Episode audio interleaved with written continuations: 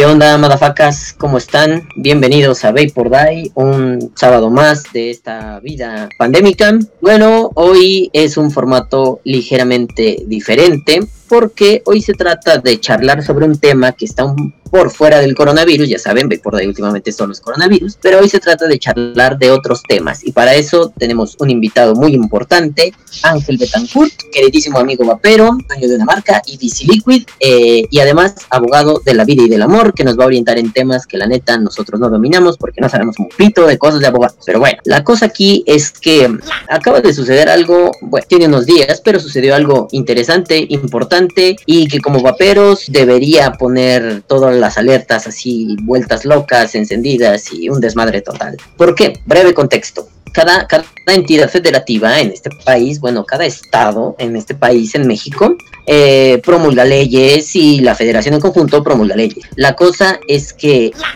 cada estado puede promulgar las que quiera y le convengan. Para hacer públicas estas leyes y para que entren en vigencia, tienen que ser publicadas en un pequeño boletincillo que se le conoce como el diario oficial hay el de la federación y hay estatales. Entonces, eh, un día nos despertamos con que el diario oficial del estado de Coahuila promulgar y quiero leérselo súper rápido para que no se saquen de onda y estemos todos en el mismo canal. A ver, dice, el ciudadano ingeniero Miguel Ángel Riquelme Solís, gobernador constitucional del Estado Independiente, libre y soberano, bla, bla, bla, de Coahuila, de Zaragoza y a sus habitantes, saber. Me da mucha risa que todavía lo hagan de esa forma, pero bueno. Que el Congreso del Estado Independiente, libre y soberano de Coahuila, de Zaragoza, decreta y esto es una reforma, un artículo. Artículo único. Se adiciona el artículo 33 bis a la ley para la protección de los no fumadores del estado de Coahuila de Zaragoza para quedar como sigue. Y esto es en lo que Ángel nos va a ayudar. Artículo 33 bis. Se prohíbe el uso, comercio, venta, distribución, exhibición, así como la promoción o producción de cigarros electrónicos o cualquier objeto que no sea producto del tabaco, que contenga alguno de los elementos de la marca o cualquier tipo de diseño o señal auditiva que lo identifique con los productos del tabaco. Angelito, por favor, ¿qué pedo con esto? Cuéntanos. ¿Qué onda? ¿Cómo estás, Gancito? Antes que nada, gustazo saludarte y estar hoy con tu auditorio. Unas felicitaciones por tus programas sabativos.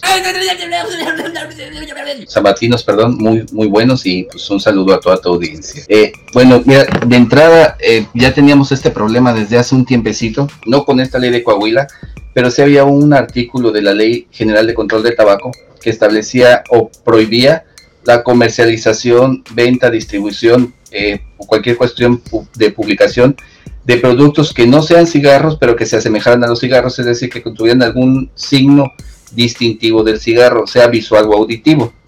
Así estaba la ley.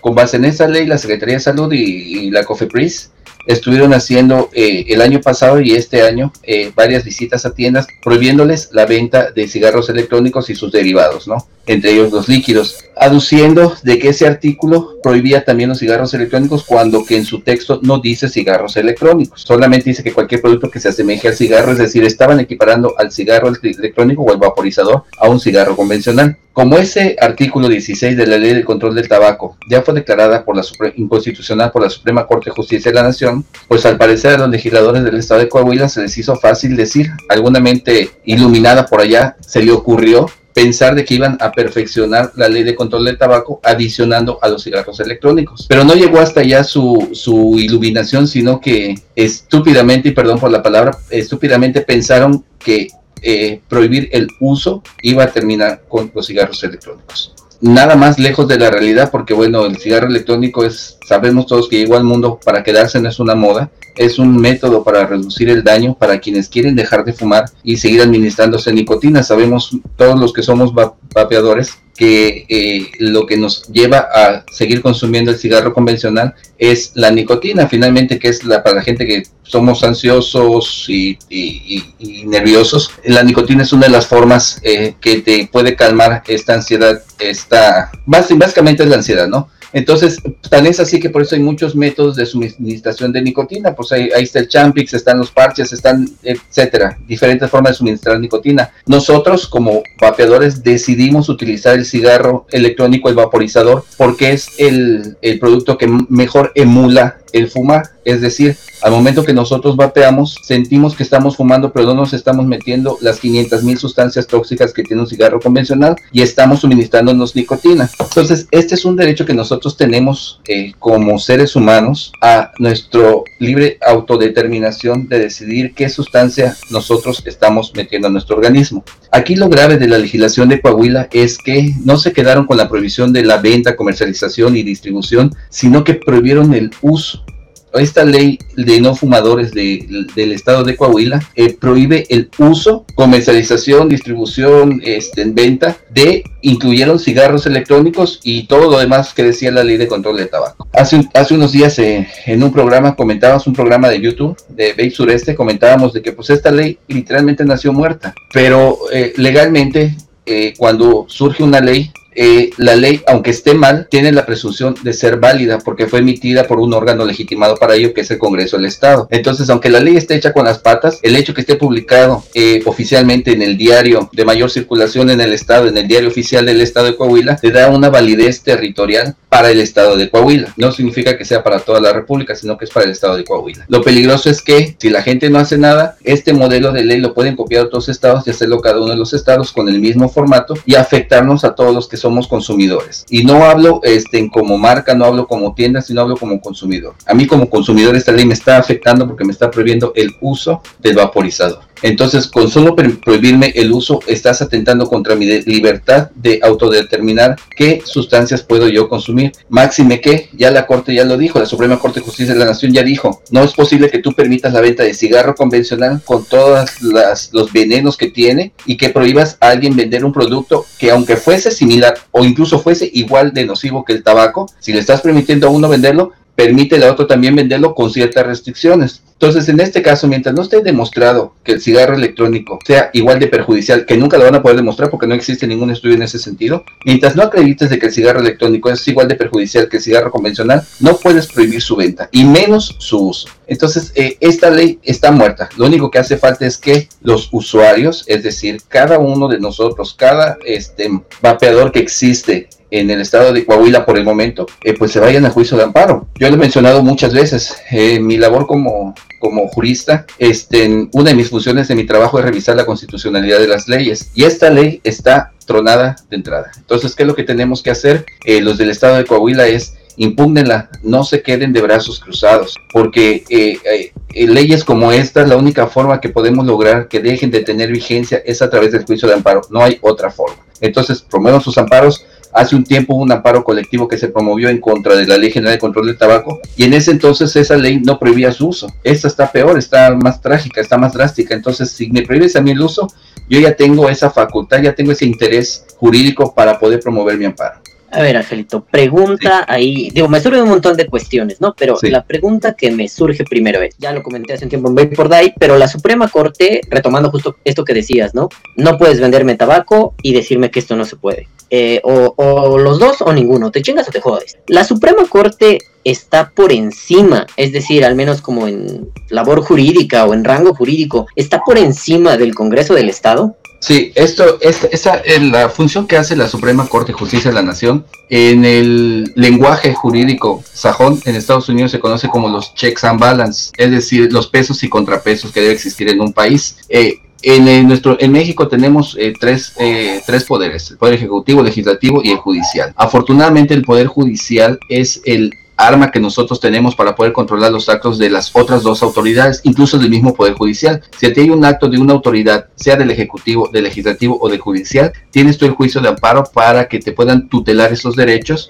en contra de esas autoridades. En este sentido es, la Suprema Corte no es que vaya a legislar, la Suprema Corte no legisla, esa facultad está conferida, únicamente al Poder Legislativo, sea federal o de los estados el hecho de que la Corte puede decir que una ley es inconstitucional es porque tiene vicios, lagunas legales y que no pasan los filtros de legalidad o de constitucionalidad o de convencionalidad. Es decir, si una ley afecta un derecho humano, debe declararse nula esa ley. Si una ley afecta el debido proceso para la formulación de una ley, tiene que tirarse esa ley. Si una ley no respeta los principios establecidos en alguna parte de la Constitución, tiene que tirarse esa ley pero esa ley solo se hace eh, a través de un juicio de amparo, es decir, ¿por qué decimos de que la Corte no es que esté arriba de otros poderes, sino que está igual? Es decir, la Corte, aunque advierta que una ley es inconstitucional, no puede decir la Corte, ¿sabes qué? Esto está mal, yo la voy a tirar. Es decir, necesitamos, eh, uno de los principios que rige el juicio de amparo es el principio de parte de instancia agraviada, que significa que solamente puede promoverlo el juicio a quien agravie esta ley. En este caso, como es una ley estatal, agravia a los que estén en el territorio de Coahuila y excepcionalmente podrá agraviar también a quien vaya atravesando el estado de Coahuila que por algún motivo alguna autoridad te puede detener y te diga está prohibido el uso y te voy a quitar tu, tu vaporizador. En ese momento hay un acto de autoridad que aunque yo no sea de Coahuila, me está afectando y yo podría promover el amparo. Pero de entrada, quienes están legitimados para promover el amparo solo son los que viven en el estado de Coahuila. Ok, entonces aquí no podría suceder algo como que la, la Suprema Corte emitió, lo diré en términos simples, emitió una recomendación para, para una ley similar, eh, digámoslo así, una ley que es como la génesis de esta otra ley, eh, la Suprema Corte dijo, esto no está chido, póngale ojo, no puede, no puede tirarla así de golpe, ¿no? Solo no está chido. El estado de Coahuila no podía, o más bien estaba facultado para revisar esa sentencia de la Suprema Corte y decir, no podemos ir por ahí. ¿Ellos tenían esa capacidad? Sí, y de hecho debía ser su obligación. Desgraciadamente los congresos locales y el Congreso de la Unión pues está lleno de todo, pero menos de buenos legisladores. Es decir, el proceso legislativo implica una materia previa de investigación. Es decir, yo voy a legislar sobre un campo, tengo que ver qué hay respecto de ese campo legislado, qué leyes existen y qué criterios ha emitido la Suprema Corte respecto de esa ley. Porque si ya la Corte ya dijo que una ley es inconstitucional y yo me voy a basar de esa ley para crear mi propia ley, pues estoy creando una ley basada en una ley que ya está muerta. Eso fue lo que hicieron ahorita en Coahuila. No hubo un proceso de investigación previo a crear esta ley eh, que protege a los no fumadores en Coahuila. Lo que hicieron es, vieron que el artículo 16, fracción cuarta de la Ley General de Control del Tabaco establecía algunas prohibiciones. Dijeron, ah, pues nosotros vamos a perfeccionar esa ley y le vamos a incluir a prohibir el uso y además vamos a incluir directamente los cigarros electrónicos para que con esta ley yo pueda decirles, no puedes vender, no puedes comerciar, no puedes publicitar y tampoco puedes usar el cigarro electrónico. Y todo eso basado en puras falacias, porque no existe un estudio que acredite lo que ellos están diciendo. Los derechos humanos no son absolutos, es decir, yo te puedo prohibir a ti un derecho humano sustentado en un estudio científico. Tú eres libre de, de suministrarte la nicotina como tú quieras, pero si existiese un estudio que diga que el cigarro electrónico o la forma de suministrarte eh, nicotina a través del océano. Señor Sean Penn. Es nocivo para la salud. Un, un estudio de una institución este, pública, entonces ellos podrían eh, dejar a un lado tu derecho a poderte suministrar bajo la perspectiva que existe un estudio que acredita que es dañino. Eso con base en las políticas de salud pública que tienen todos los países. Y podrían hacerlo, pero en este caso no pueden eh, eh, establecer una prohibición con base en una presunción. Porque ellos presumen de que el cigarro electrónico puede ser dañino, te voy a prohibir. Eso en ningún país y menos en México está permitido. Entonces, aquí el problema es que, bueno, para serte honesto, esto es un copia y pega de la Ley General para el Control del Tabaco. Es idéntico. Digo, ese artículo me lo sé hasta el cansancio y son la misma cosa, con la adenda del uso. Ahora bien, en términos jurídicos hay algo que designe a una ley que está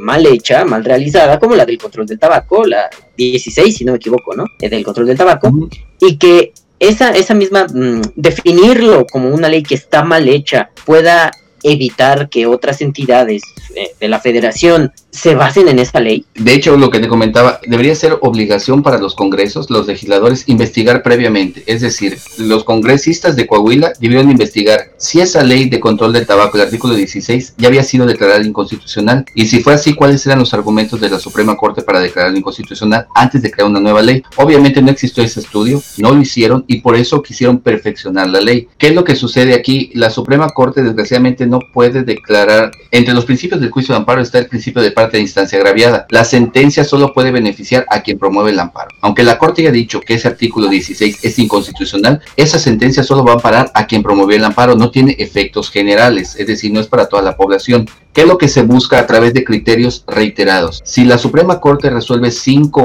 sentencias en el mismo sentido, se crea una jurisprudencia y esa jurisprudencia tiene aplicación obligatoria para todas las legislaciones de todos los estados. Cuando sale una jurisprudencia de la Suprema Corte diciendo que un artículo es inconstitucional, cuando ya hay la jurisprudencia y hay cinco sentencias en el mismo sentido, la misma Corte le envía un aviso al Congreso y dice, mira Congreso, yo ya tengo esta jurisprudencia en cinco veces repetidas sin ningún voto en contrario, donde yo ya dije que es inconstitucional este artículo. Por favor, modifica tu legislación porque es inconstitucional. Si después de ese aviso el Congreso no hace caso, entonces la Corte puede hacer la declaratoria general de inconstitucionalidad de la norma. y obligar entonces a los congresos a que modifiquen esa legislación. Pero eso tendría que ser hasta después que existe una jurisprudencia. ¿Qué pasó en este caso? Respecto al artículo 16 de la Ley de Control del Tabaco, hay tres amparos ante la Corte que ya han sido ganados. En total creo que ya van como seis o siete, no tengo el dato correcto, pero por lo menos tres se tramitaron ante la Suprema Corte de Justicia de la Nación y en esos tres sentencias la Corte dijo que era inconstitucional el artículo. No llegó a los cinco precedentes, es decir, a las cinco sentencias en el mismo sentido para que se forme una jurisprudencia. La Corte que hizo dijo, bueno, yo ya conocí de tres asuntos y ya dije que son es, es el mismo tema, entonces yo no me puedo estar desgastando como tribunal máximo de la, del país, no me puedo seguir desgastando en ver asuntos del mismo tipo cuando hay asuntos de otros temas más importantes que puedo ver. Entonces delegó el conocimiento de esos amparos a los tribunales colegiados de circuito que hay en toda la República. Entonces ya no va a haber la oportunidad de que se forme la jurisprudencia respecto del artículo 16 de la Ley General de Control del Tabaco, porque ya la Corte ya no sigue conociendo de esos asuntos. ¿sí?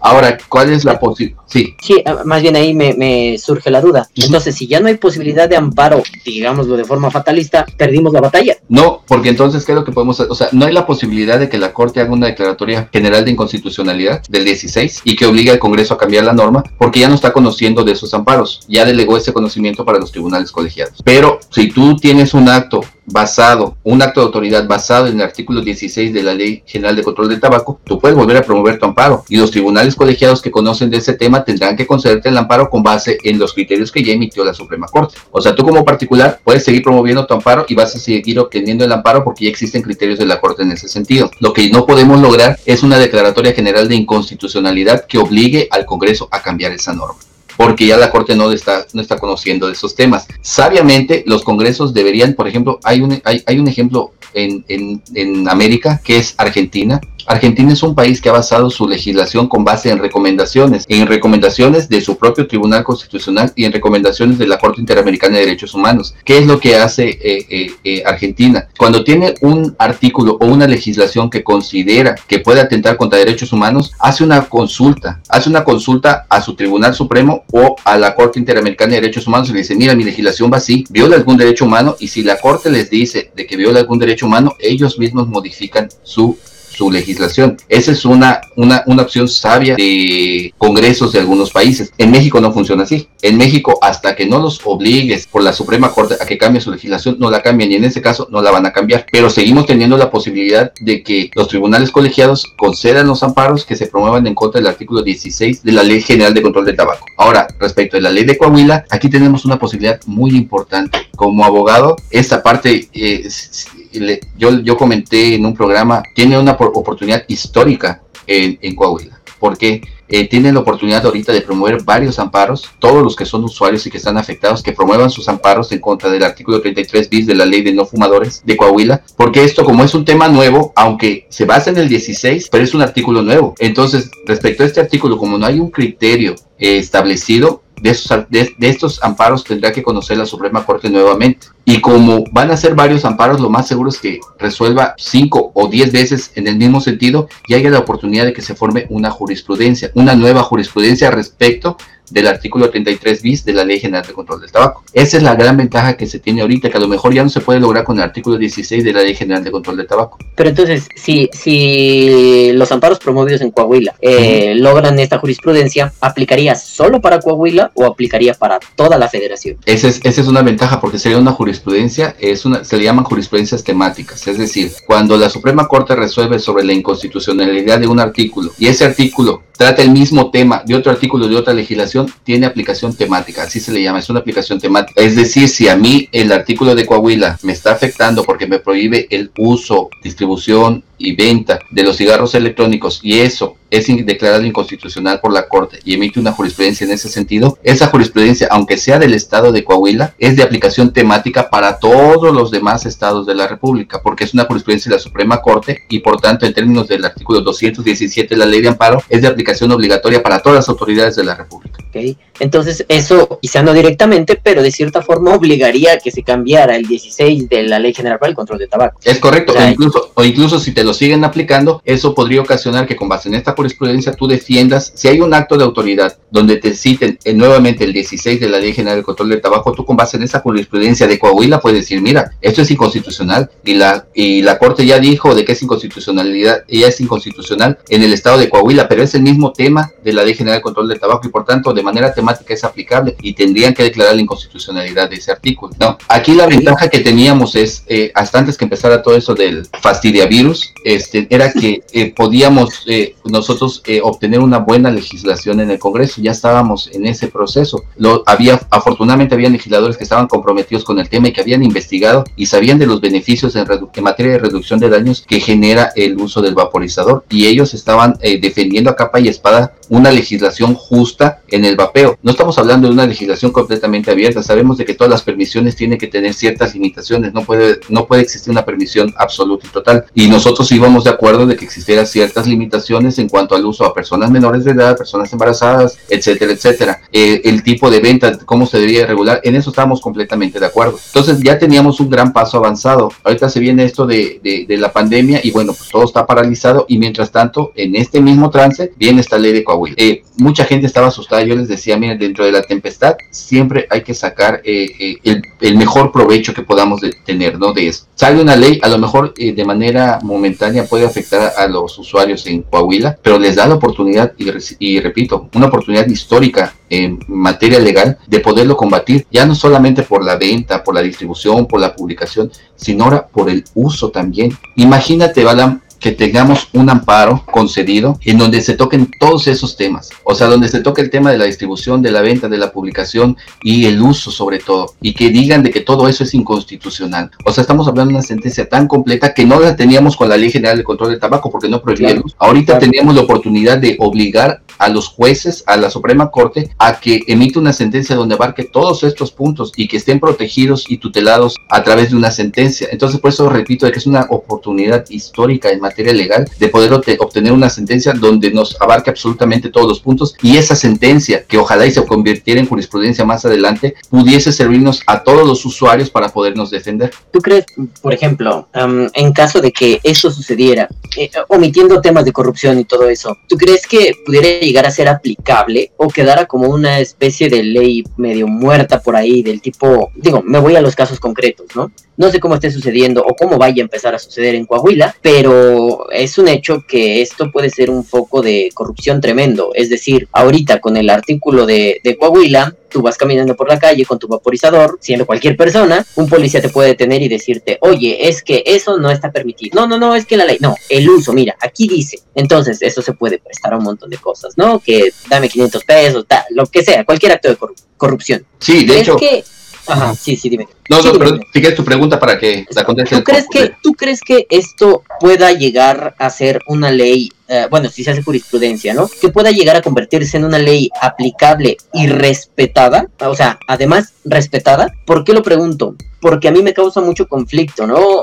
Términos llanos, he sido detenido por policías porque creen que es droga y me han dicho, no, es que eso no está permitido. Como no había esto en México, ni siquiera se había mencionado Coahuila no existía en el mapa, este, resultó un, oye, es que esto no es así, ¿no? Mira, tengo esta ley, habla de la venta, bla, bla, bla, bla, bla, yo lo, lo uso, yo no lo vendo, se acabó, ¿no? Entonces, ¿tú crees que eso pueda llevar a, al ser una, una, propuesta tan fuerte, puede llevar a que esto esté, suena raro decirlo, pero esté lo suficientemente vigilado como para que tú puedas andar por la calle y ningún policía, ningún nada te esté chingando? No, eh, mira, creo que las cosas tenemos que decirlas tal cual como son. El juicio de amparo no es un juicio preventivo, sino reparatorio. Es decir, a través del juicio de amparo tú no puedes promover un amparo previo a que haya un acto que te esté afectando, porque entonces sería improcedente el amparo, por la propia ley de amparo que así lo establece, ¿no? Este, entonces yo no podría pararme ahorita, o sea, perdón, si no existe un acto de, estoy hablando de acto de autoridad, no de la ley. Si no existe un acto de autoridad ahorita de que me quiten un vaporizador, no puedo promover un amparo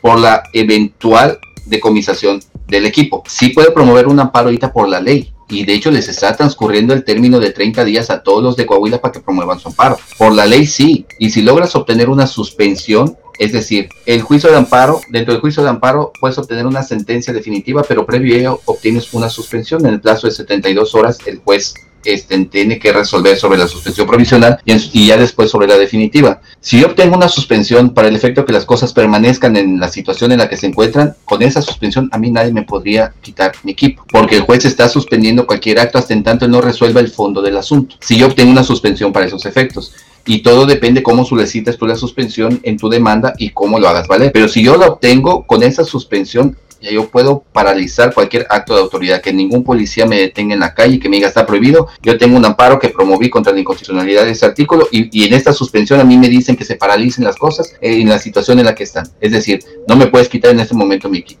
¿Qué sucede? Estamos en México. Eh, yo a nivel federal, que es donde tengo 17, casi 18 años trabajando, yo tengo bien puesta la camisa y yo siempre se los he dicho a todo el mundo, amo mi profesión, amo mi trabajo y gracias a la vida siempre me he rodeado de gente muy recta y que ama su profesión. No me ha tocado a mí ver casos de corrupción, que no digo que no existan a nivel federal, en los tribunales eh, federales, en la Suprema Corte. No dudo que, que no exista, debe ser que sí existe, pero a mí nunca me ha tocado verlo y, cada caso que nosotros resolvemos lo hacemos con base en las constancias y con base eh, lo más apegado a lo justo, ¿no? Tan es así, y se los he dicho, eh, fíjense de la importancia de la división de poderes, la importancia que tiene un poder judicial independiente en México. Ahorita con el coronavirus, no sabe la cantidad de demandas de amparo que han habido por violación de derechos humanos de gente, de trabajadores, eh, que los están obligando a ir a trabajar. A través del juicio de amparo, eh, han logrado de que estén bajo resguardo domiciliario, porque pese a tener diferentes comorbilidades, los han obligado a ir a trabajar y a través del juicio de amparo hemos logrado que permanezcan en su domicilio.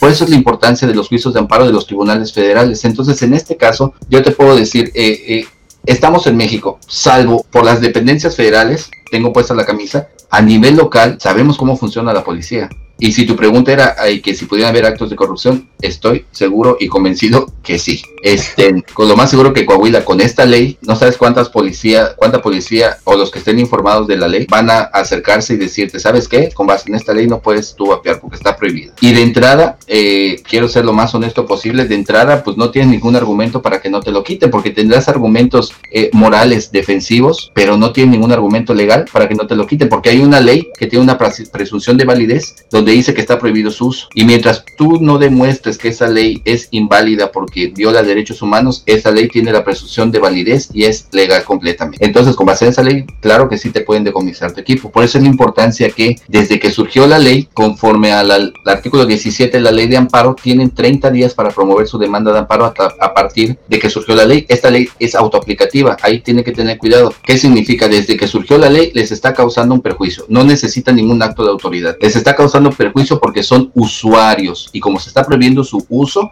entonces les causa un perjuicio. A diferencia de la Ley General de Control del Tabaco que prohibía la comercialización, distribución, ahí sí tenías que ubicarte en esa hipótesis para que te cause un perjuicio. Es decir, si yo no vendo, no distribuyo, pues no me causa perjuicio. Pero aquí sí te está causando un perjuicio la ley desde su entrada en vigor y por tanto tienen 30 días a partir de la publicación, que fue, si no mal recuerdo, fue eh, la semana pasada, no recuerdo bien el día. La semana pasada. Ajá, tienen, ya les está corriendo 30 días para promover su amparo. Eh, yo les comentaba, si tienes auditorio, que estoy seguro que sí, el estado de Coahuila, eh, acérquense a, sus tiendas. Yo estoy seguro de que las tiendas ya se están preparando por allá con algunos amparos. Incluso me imagino que en el tema de vapeo, pues todos conocen al licenciado Juan José este Juanjito Lee, no me acuerdo su otro apellido, pero bueno, que es sí, Lee. Exactamente. Entonces, él hizo una demanda de amparo hace un tiempo, un amparo colectivo, que salvo algunas cuestiones ahí que tenía por ahí la demanda, me parecía bastante correcta y creo que ese mismo pie de demanda les puede servir, nada más que ahora hay que defender la parte del uso y la parte donde se están y prohibiendo los cigarros electrónicos expresamente, porque eh, si no atacan la parte del uso, pues entonces en la sentencia no se van a ocupar del uso, solo se van a ocupar de la distribución, venta y publicación y comercialización, ese tipo de cosas. Hay que agregarle la parte de la inconstitucionalidad por prohibir el uso. Yo creo que tiene muchas posibilidades de ganarse los amparos, pero pues sí lo tienen que hacer. Y cuanto antes mejor, precisamente para que eh, de entrada lo primero que pretende, lo que se debe de pretender obtener es la suspensión, porque con toda honestidad con esta pandemia una sentencia de amparo directo no va a salir en menos de un año. Entonces, eh, lo que se pretende obtener ahorita de entrada es la suspensión y que con esa suspensión ya no te puedan a ti prohibir el uso. Y lo que se pretende es orillar a que todos esos amparos se vayan a la Suprema Corte de Justicia de la Nación y que resuelva en definitiva que es inconstitucional. No va a ser rápido porque no son tan rápidos estos juicios, pero de entrada sí puedes obtener la suspensión y con eso impedir que las autoridades puedan aplicarte esa norma. Y, ahí la pregunta, Ángeles, eh, la, mm, debe haber gente huraña, tipo yo, que diga, yo no quiero ir a una tienda a ver cuestiones legales, yo voy a ver cómo le hago.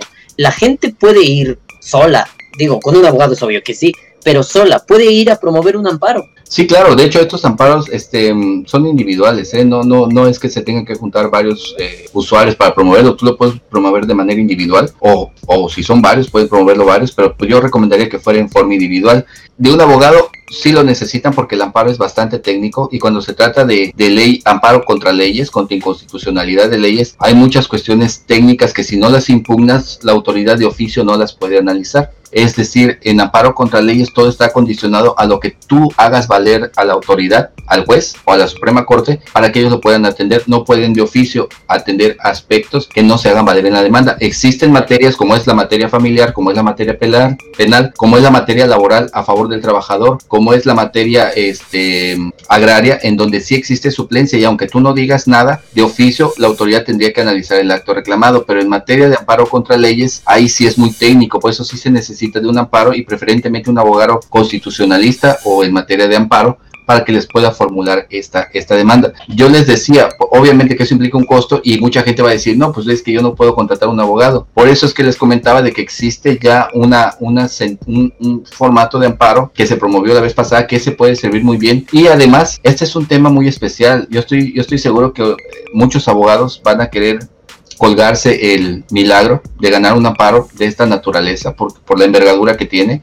Y entonces si se acercan a algún abogado en Coahuila y les exponen la situación y de qué se trata el tema, estoy seguro que más de uno se va a ofrecer a llevar el asunto, a lo mejor a él de manera gratuita para ver qué obtiene y después esto pues lo va a, volver famoso y lo va a popularizar y muchos van a utilizar sus servicios, ¿no? Claro, ok.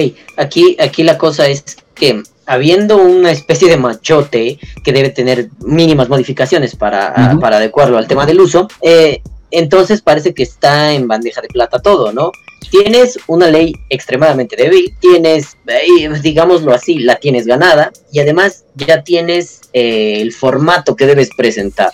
El impedimento es para un amparo hay que pagar algo, no al abogado de un tribunal o algo así. Absolutamente, los amparos son completamente gratuitos. Este, los amparos pertenecen, eh, digo, los, los órganos que resuelven pertenecen al Poder Judicial de la Federación, que a su vez pertenece al Consejo de la Judicatura Federal, en donde pues no tiene absolutamente ningún costo la tramitación de un amparo. ¿eh? O sea, no, no, no, piensen de que les va a salir caro promover un amparo, no. O sea, el abogado tal vez les pueda cobrar. Pero en este caso, como tú decías, Balam, tienen, ya tienen eh, más del 80% ganado. ¿Por qué? Porque existe ya una demanda hecha un tipo eh, machote, en donde le tienen que agregar la parte del uso y los cigarros electrónicos.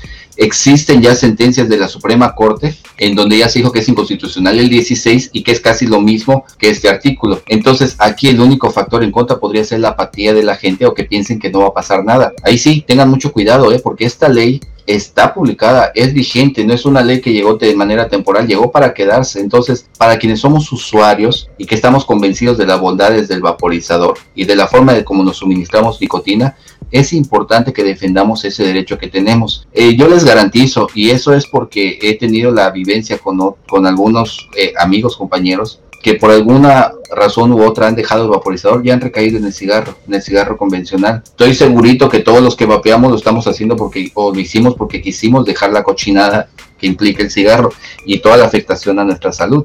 Entonces, si, si haces conciencia de que estás vapeando por una necesidad y no por un gusto, porque quieres dejar el cigarro, porque quieres una mejor calidad de vida, si has logrado ver la mejoría en tu salud después de dejar el cigarro y obtener el vaporizador, entonces estoy casi convencido de que estas personas van a optar por dejar la apatía en un lado y ponerse a investigar un poquitito. Basta investigar, incluso hay muchos grupos de WhatsApp, muchos grupos de Facebook en donde se subió esa demanda de amparo y que la puedan descargar, que la descarguen y por eso les decía, que se acerquen a sus tiendas. Estoy seguro que casi todas las tiendas ya se armaron con este amparo, por lo menos para proponérselos a sus clientes, ¿no? Este, para ayudarlos en ese sentido. Y este, pues nada más es cuestión de dejar la, la, apatía por un lado. ¿Tú crees que sea, mm, bueno, no exclusivamente apatía, sino yo pensaba, ¿no? Ahora que los escuchaba en Bait Sureste comentar del tema, ¿crees que esté como de por medio el miedo? ¿A qué me refiero? Cuando salieron estudios de, no sé, el vaporizador es lo que causó la enfermedad pulmonar horrible esta que le dio a los gringos y que los mató por andar fumando THC contaminado. Diga, por andar vapeando THC contaminado. Este, la gente dijo, ya no quiero vapear porque eso está mata. Se hizo toda una campaña mediática, al final se pudo revertir un poquito. ¿Crees que influya aquí el miedo de algo más latente? Porque ah, hasta cierto punto la muerte parece lejana, ¿no? Ah, yo vapeo, me siento bien, no me voy a morir. Pero esta cuestión que ya incluye algo como la policía en un estado del norte del país, que bueno, sabemos que no son los estados más pacíficos del mundo, pero bueno, hay cierto riesgo. La gente tiene un, un sesgo y una desconfianza, no solo un sesgo, una desconfianza en contra de la policía, de la milicia. Entonces de pronto a mí me da la impresión de que ahí atrás hay no solo este, ah, pues yo qué hago, ah, no mames, mi amparo no va a cambiar nada, otros 50 lo van a meter, pero si esos 50 piensan igual, se chingo las... Ahora, la cosa es, si de por medio está un, a mí me aterra que me detenga un policía. Eh, ni siquiera que me multe, que me pegue, nada, nada, ni que me, ni que me requisen el equipo. Simple y sencillamente yo le tengo pánico a la policía. ¿Crees que de por medio esté ahí que una de las instituciones, al menos en el imaginario colectivo mexicano, más corruptas es la policía? ¿Cómo de pronto podemos incentivar o, o, qué se te ocurre a ti? Porque bueno, aquí no buscamos respuestas absolutas, ¿no? Pero ¿cómo se te ocurre a ti que podríamos incentivar que la gente vaya, presente su amparo, no sienta miedo? Digo, es un hecho, ¿no? Ahorita la banda de Coahuila no puede salir con su tubo Purge de 8 mil pesos a la calle, no es conveniente porque va a perder su inversión, pero bueno, salir con un PEN 22, algo así, aún así duele. ¿Tú crees que hay alguna forma de que a estos compas de allá se les diga, ¿sabes qué? Tenemos que enfrentarlo, tenemos que hacerlo mm, de la forma más valiente posible. Claro, a riesgo de escuchar un así cabrón como a ti no te van a quitar nada, güey. Tú estás en tu casa en la Ciudad de México o en la Ciudad de Campeche muy a gusto vapeando, mamón, ¿no? ¿Qué crees que debería seguirse en, en este caso? Sí, mira, de entrada yo creo que es un poco complicado, eh, un poco difícil de, de, asimilar la situación porque igual que tú piensas, eh, opino lo mismo, el ánimo que se le está dando a la gente de Coahuila es para que lo hagan, para que vean que no es nada del otro mundo, que pueden obtener muchos beneficios juicio en el juicio de amparo, pero hay que estar conscientes de que ellos están en un riesgo latente de que en cualquier momento, de que no pueden salir al aire libre y que un policía les vea vapeando, porque los policías también están siguiendo una indicación, es decir, están siguiendo la norma. Ellos están actuando conforme a la ley. Y con toda honestidad se los digo, lo peor que podrían ponerse, hacer es ponerse eh, al tú por tú con la autoridad, porque en este caso están actuando conforme a la ley. No están haciendo nada ilegal al momento de pararte. No te van a llevar a la cárcel, ¿eh? O sea, no tengan miedo de que digan, ay, si fumo, si vapeo en la calle me van a llevar a la cárcel no, eso es una cuestión que no amerita pena porque no está así establecida en la ley y sería algo irracional pensar eso, ¿no? Entonces, ¿qué es lo que puede pasar? Que te digan, ¿sabes qué está prohibido? A lo mejor te haga una llamada de atención que te digan, no puedes vapear aquí. Ah, bueno, pues aquí lo guardo y ya me voy. En el mejor de los casos. En el peor de los casos, que te digan, ¿sabes qué? Pues no está prohibido ni el uso, ni la venta, ni nada. Entonces, pues, ¿sabes qué? Tengo que decomisar. Y entonces, pues ve cómo lo rescatas a través de un procedimiento judicial. ¿sí? Eso es lo que podría pasar. Ahí, ahí, ahí, ahora que lo mencionas, ¿no? Porque nos vamos con la finta de me lo van a quitar. Ahora que lo mencionas diciendo, puede haber una llamada de atención. Eh, por más que busqué información circundante de esta ley, no con carajo, pero ¿dónde queda estipulado que te lo van a decomisar? No, no hay, de hecho no existe una legislación este, eh, que regule a esta ley de no fumadores. Es decir, en muchas ocasiones se emite una ley general y se emite una ley reglamentaria. Es decir, en la ley general están los principios y los derechos y prohibiciones y en la ley reglamentaria están los procedimientos para llevarlo a cabo. En este caso no existe una ley reglamentaria del artículo 33 bis de la ley de no fumadores. Como no existe esta ley reglamentaria, entonces eh, las facultades sí son ambiguas. Cárcel, no. Eso sí, de entrada no, porque está prohibido en la, en la Constitución, no podría, no, no es sujeto de cárcel esta medida. Pero lo que sí pueden hacer es decomisártelo, porque la autoridad, es, si, si está prohibido el uso, este, entonces tú no lo puedes usar, yo te lo tengo que decomisar, entonces tú a través de un juicio demuéstrame pues que sí lo puedes usar, o sea, de alguna forma. Eh, por eso eh, la recomendación es, si les tocó la demanda, si estaban vapeando la vía pública y llegó la policía, no tiene ningún caso que se pongan a tú por tú, eh, eh, van a perder momentáneamente su equipo, pero a través de un juicio de paro lo pueden recuperar. Después de cuánto tiempo no lo sé, pero quiero ser muy honesto y, y, que la gente no espere este, más o decir una información falsa. O sea, sí, de manera momentánea no van a tener el equipo, pero lo pueden recuperar a través de un juicio de amparo. Pero lo importante aquí es de que se adelanten a eso, que promuevan su juicio de amparo por la ley para que puedan obtener una suspensión y que con eso ya no les vaya a fastidiar la autoridad. A mí en el momento que llegue la autoridad y que diga, ¿sabes qué? No puedes usarlo, mira, pues aquí está mi suspensión por escrito, entonces ninguna autoridad te puede, te puede, puede violar esa suspensión, porque incluso si violan la suspensión, este es un delito y la autoridad estaría incurriendo en un delito por violación a la suspensión y ninguna autoridad se arriesga a eso, ¿no? Entonces, aquí la, la cuestión es, ¿el incentivo cuál es? El no ya lo tienen ganado con esta ley. Es decir, no lo puedes usar, ¿sí? Y si lo usas, te lo puedo, yo te lo puedo quitar como autoridad. Entonces no tenemos nada que perder. Y si amas tu vida, si optaste por el vaporizador es porque estabas harto del cigarro y los, las consecuencias que conlleva, defiende ese derecho, defiende tu derecho a la vida, defiende tu derecho a determinar qué es lo que puedes tú consumir.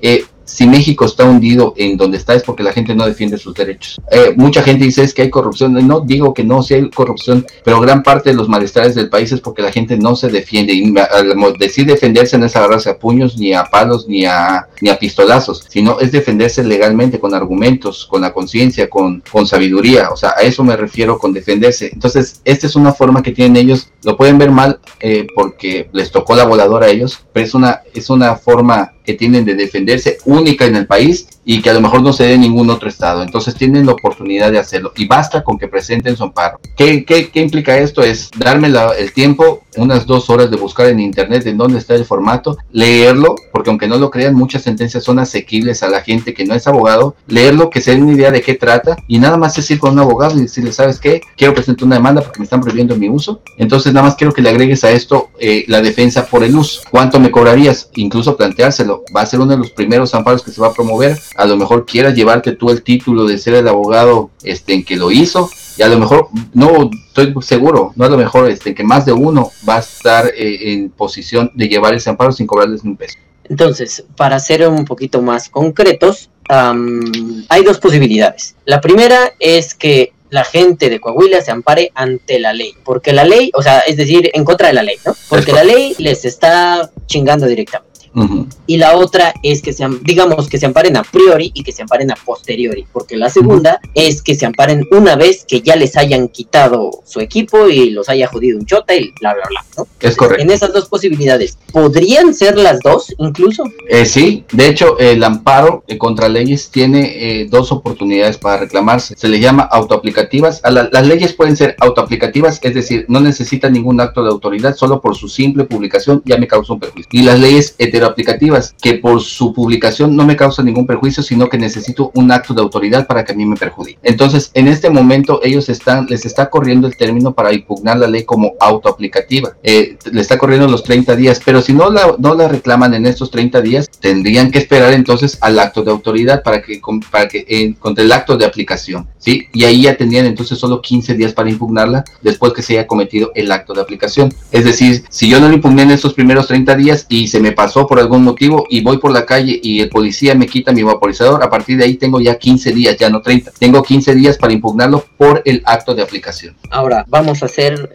digámoslo así, realistas. Más allá de que, lo dijiste desde un principio, esta ley nació muerta, ¿tú le ves posibilidad a una ley como esta para regarse por otros estados? Posibilidad real, es decir, sí, güey, te apuesto 300 pesos a que pasado mañana la copia otro estado. Algo así, ¿tú le ves posibilidad? Sí, mira, de hecho, eh, este es un tema que creo que desde el año pasado, cuando empezaron los, los, golpes bajos al vapeo, yo lo, yo lo comenté, este, cuando tú pretendes, aquí no, todo mundo, que, o los que estamos metidos en el medio y que hemos analizado la situación, sabemos de que hay intereses eh, de bajos instintos de por medio. Hay intereses opuestos al vapeo, por lo que genera el vapeo, es decir, que genera bajas en la industria eh, farmacéutica, bajas en la industria tabacalera. Entonces, a través, por estas bajas económicas que genera, hay intereses de por medio. Entonces, cuando empezó el ataque al vapeo y que empezaron las visitas a tiendas y que te decomiso mercancía y etcétera, etcétera, yo les comentaba, no me acuerdo si fue en la casita de vapor o fue en Babe Sureste, pero yo comenté en una ocasión, no van a empezar por los grandes, o sea,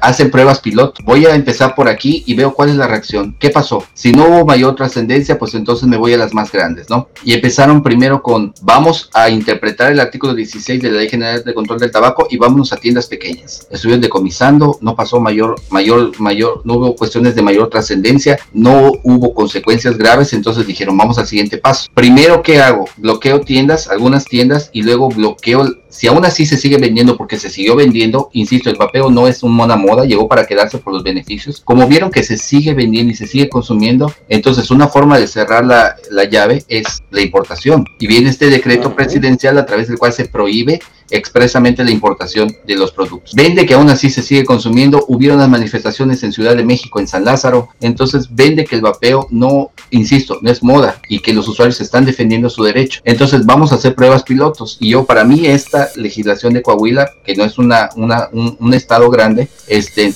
es una prueba piloto y no dudo de que esto se vaya a regar en los demás estados, pero por lo pronto esta es una, es una simple apreciación personal que no tiene que pasar, pero, pero esto se ha desenvuelto casi, casi como en un principio yo lo planteé, cuando yo les decía, creo que va a pasar esto por aquí, esto por aquí, luego viene esto, así, se, así ha ido evolucionando. Entonces yo creo que esta es la prueba piloto de prohibir el uso, porque es lo último que queda, ¿eh? Ya prohibieron venta en las tiendas, ya prohibieron importación y aún así se sigue consumiendo. Entonces dice, si aún así se sigue consumiendo, tengo que prohibir el uso porque ahora ya voy a atacar directamente a los usuarios. Ellos, perdón por la palabra, pero se van a cagar de miedo y van a dejar de consumir. Entonces es la última etapa de este ataque contra el vapeo.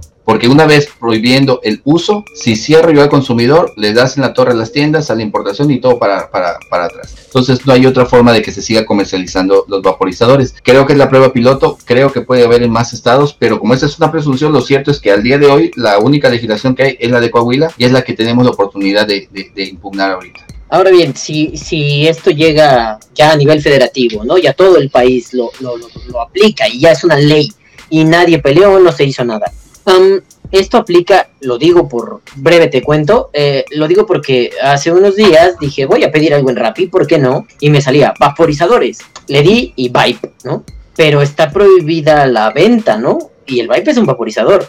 Entonces, ¿eso incidiría para todos? Sabemos que la ley es así, pero eso incidiría para todos. Sí, yo entiendo por allá y te digo entiendo porque no, no, no, a ciencia cierta no estoy seguro qué mecanismos jurídicos ha implementado Vibe, pero Vibe desde un principio este, tuvo la autorización de poderse comercializar en México. Tan es así que en casi todas las plazas de, de, de, de los estados de la República había su islita de Vibe en donde estaban vendiendo a plena luz del día y con todas las facultades, ¿no? Yo en una ocasión hice la prueba en la ciudad de Mérida, en una isla de Vibe, yo les, yo les comentaba, eh, yo llegué como un comprador, compré un equipo Vibe para ver cómo funcionaba y les decía, oye, pero ¿qué permisos tienes? Porque yo entiendo que está, ya sabes, haciéndome al menso, como que no sabía del tema, y les dije, ¿qué autorización tienes? Porque entiendo que está prohibido el vaporizador, no me vayan a detener ahorita, etcétera, etcétera, que no se puede hacer, pero bueno, yo fingí esa parte y no me quisieron mostrar los documentos. Obvio que tienen la autorización de no mostrárselo a nadie para que la gente no sepa bajo qué eh, eh, recurso legal están operando en México. Pero de que tienen algún recurso legal ganado y lo tienen a favor, lo tienen. Tan es así que ellos están vendiendo. Yo creo que así como ocurrió con ellos, ha ocurrido en otros, sabemos incluso en México, de gente que vende, no vape, sino vaporizadores normales, eh, de que han obtenido amparos. Los que han obtenido amparos, ellos siguen comerciando de manera normal porque ya tienen un amparo ganado. Incluso sabemos de promotoras de eventos, eh, BTC, que el año pasado obtuvo su amparo. Entonces BTC ya puede hacer los eventos de vapeo de manera abierta sin ningún problema. Yo creo que Byte tiene algún tipo de recurso ganado y por eso lo puede hacer. Pero mientras los demás no lo tengan, pues no, no eh, eh, sigue la prohibición que está en la ley. ¿no? Y ahorita, por ejemplo, en Coahuila, que la tiene más, más, más cabrona, tienen ya la prohibición del uso. Entonces, por eso es la insistencia de que ellos, ellos ahorita tienen la oportunidad de hacerlo, de combatirlo y de y, yo le veo muchas posibilidades de poderlo ganar. Y si esto se llega a extender al, resto del país, pues, pues bueno, ya estaría ya el, el antecedente de Coahuila y de ahí podríamos agarrarnos absolutamente todos.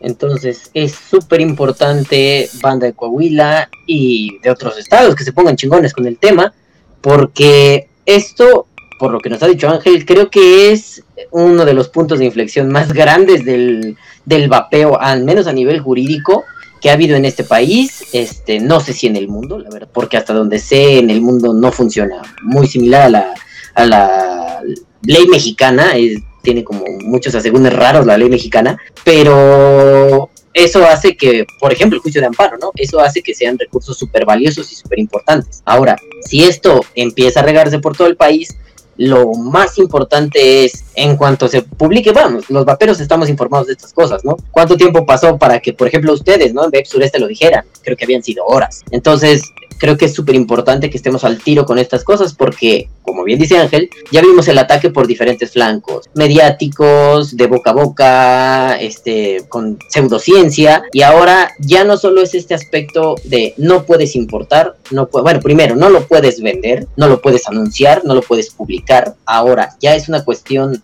poquito después de...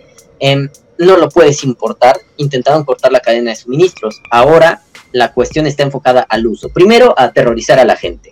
Yo sigo insistiendo en la hipótesis de que parte del terror va por el lado de la policía, pero es cierto, bien dice Ángel, que sí va como que por otro lado, ¿no? Esto es una prueba y error, quieren ver qué tal funciona en un estado, digo, Coahuila no territorialmente es pequeño, pero bueno, no es un estado al menos con una cantidad de vapeadores como, no sé, Nuevo León, Veracruz, Ciudad de México, ¿no?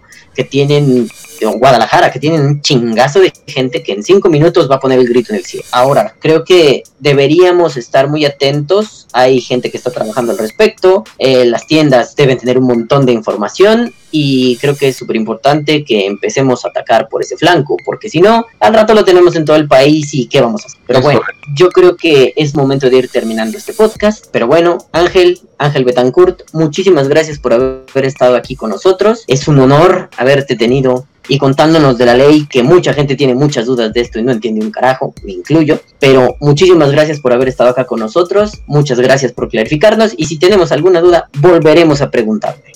Angelito, muchas gracias. Por favor, tu spam, tu publicidad, venga todo lo que quieras. Gracias, gracias, Balam. Digo, pues lejos de todo, es eh, de entrada agradecerte, Balam. De, de verdad, eh, yo le he comentado en algunos lugares, ahorita hay muy pocos espacios en donde se esté dando publicidad a este tipo de cosas. Eh, todos los programas de vapeo sabemos que son de vapeo y, y, aunque no se hable de vapeo muchas veces, pero bueno, están caracterizados por ser de vapeo. Ahorita creo que es importante difundir y que toda la gente sepa en todos los programas de vapeo difundir de que, la, de que no se está perdiendo la batalla, que no lo vean como que se está perdiendo el vapeo, al contrario, el vapeo no va a desaparecer, insisto. Entonces hay la oportunidad de crear una buena sentencia que nos permita a todos poder consumir nuestro vaporizador, nuestras sustancias, nuestros líquidos de manera libre. Entonces, eh, muchas gracias por la invitación, Balam. Gracias por difundir en tu programa este, este tipo de, aspectos que estoy seguro que tú tienes mucha audiencia y a mucha gente le va a ser de gran utilidad. Y pues bueno, este, para lo que se te ofrezca, sabes que estamos por aquí, Balancito. Muchísimas gracias, Angelito. Y Madafacas, nosotros nos vamos, no sin antes decirles, por favor, antes del usual, por favor, pónganse chingones con ese amparo, banda de Coahuila, este, banda de otros estados, vamos a apoyar de un montón de formas a la raza de Coahuila, si tienen los medios, apóyenlos, este, vamos a difundir esto, vamos a orientar para que después esto no se nos convierta en una granada sin espoleta en la... Pero bueno, ahora sí, nosotros nos despedimos, no sin antes decirles, caguabonga, culitos cuídense mucho, no se infecten de coronavirus y no se asusten con esto. Vamos a estar bien y el vapeo ha estado fuerte y seguirá estando fuerte. Y ahora sí, que viva el vapeo. Vapea o muere. Bye bye, se lo lavan. Adiós. Bye, gracias.